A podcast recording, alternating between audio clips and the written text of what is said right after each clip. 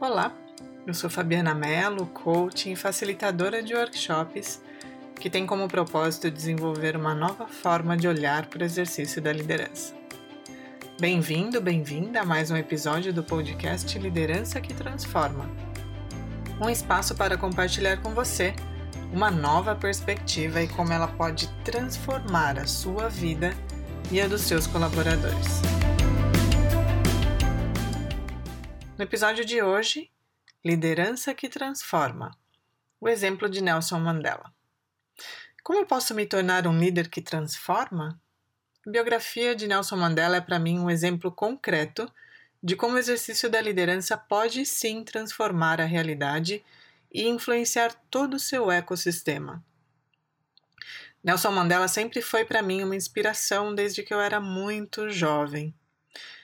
É interessante que na capa do livro Longa Caminhada até a Liberdade é, há uma foto dele com um sorriso largo e que lembra muito o meu pai. E quando eu olho para essa imagem, eu sempre sinto uma pontinha de emoção. Mas hoje eu quero compartilhar com você parte das minhas reflexões sobre a minha leitura dessa autobiografia. Bom, a capacidade inata de exercer a liderança com tamanha plenitude é um dos pontos que mais marca a trajetória do Mandela. Na sua autobiografia, é importante observar que ele foi um grande líder, mas ele não nasceu pronto. Seu caminho na política não foi algo que ele traçou previamente ou que ele tinha planejado, mas foi a alternativa que ele encontrou para transformar a realidade do seu país. Na sua trajetória, ele demonstrou humildade para aprender com seus colegas e foi um grande observador. Ele enfrentou muitas dificuldades inúmeras, desde a pobreza extrema até o forte preconceito, mas nada disso o intimidou. E ele foi um, o primeiro, na verdade, advogado a abrir um escritório de advocacia de um negro na África. Liderança, literalmente, significa a arte de comandar pessoas, atraindo seguidores e influenciando de forma positiva mentalidades e comportamentos. Um líder não resolve nada sozinho, ele precisa de parceiros e de colaboração. Mandela li liderou a formação do grupo que defendia a liberdade por meio da luta armada e ele não tinha nenhuma experiência ou conhecimento. Ele viajou clandestinamente pelo continente, buscando apoio e buscando também instrução e patrocínio. Nessa viagem, ele não recebeu tudo o que ele esperava, mas ele continuou persistente, ele não desanimou. Se a lei aprova a discriminação, se ela permite a injustiça e a opressão, é preciso que sejamos capazes de contestar isso, de deixar claro qual é o nosso ponto de vista. Eu não sei como isso soa para você, mas para mim, às vezes, diante das dificuldades, eu me sinto fraca e me acomodo, achando que talvez eu não seja capaz de transformar a injustiça que eu vejo lá fora. Às vezes não me sinto tão forte para agir com determinação. Ao contrário disso, essa era uma das características mais marcantes de Mandela, entre tantas né, que eu selecionei para compartilhar com você: a determinação.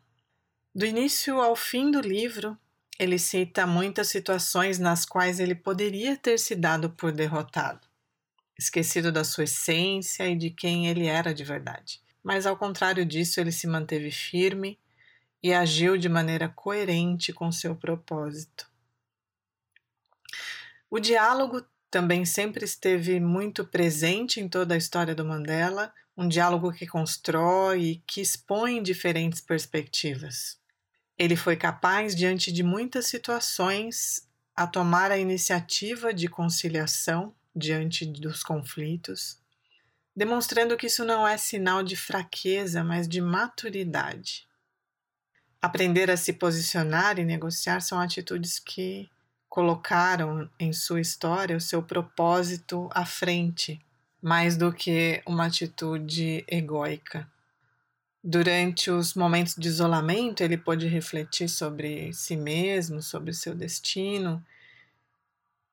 A busca do autoconhecimento ao olharmos para nós mesmos, nos ajuda a ter consciência de quem verdadeiramente somos e qual é nosso propósito de vida. Mesmo isolado da sociedade, na prisão, as suas ações estavam de acordo com seus princípios e ele continuou lutando, mesmo preso, pelos direitos que ele sempre defendeu. Ele continuou acreditando, mesmo que isso significasse simplesmente negociar uniformes iguais para negros e para brancos. Mandela passou por um processo de aprendizado penoso ao longo da sua biografia e ele tinha uma mentalidade muito autocrítica.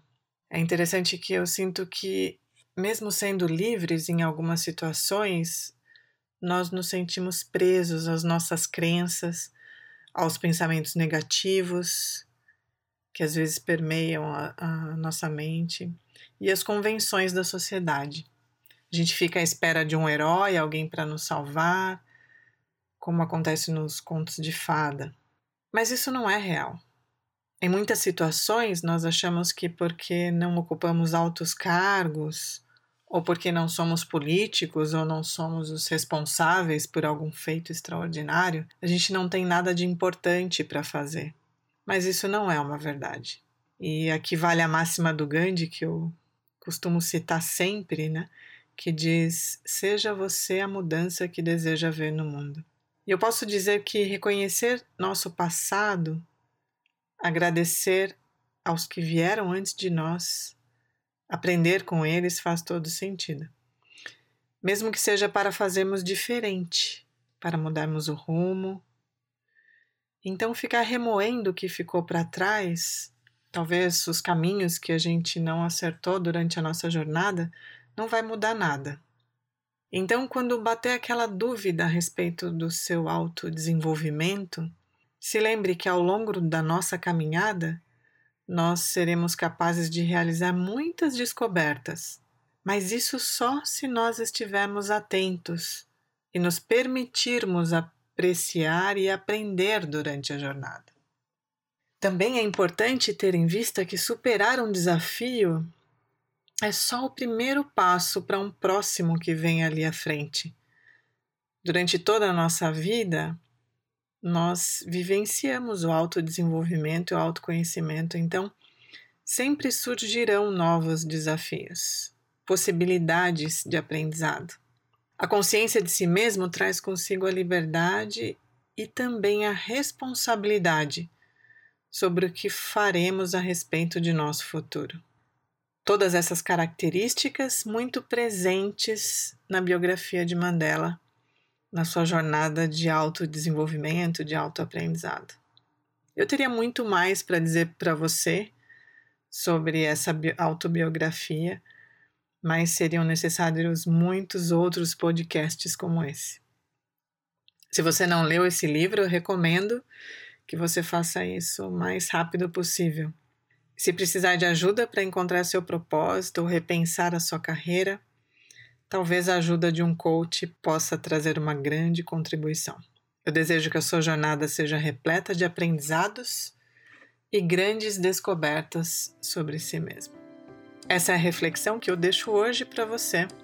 Eu sou Fabiana Mello e você encontra no meu site mais artigos em que eu compartilho conteúdos que buscam incentivar ou inspirar uma liderança que transforma. Lá também você pode encontrar a agenda dos próximos workshops. Me segue lá nas redes sociais. Para me achar, digite arroba sou Fabiana Mello. Te espero lá.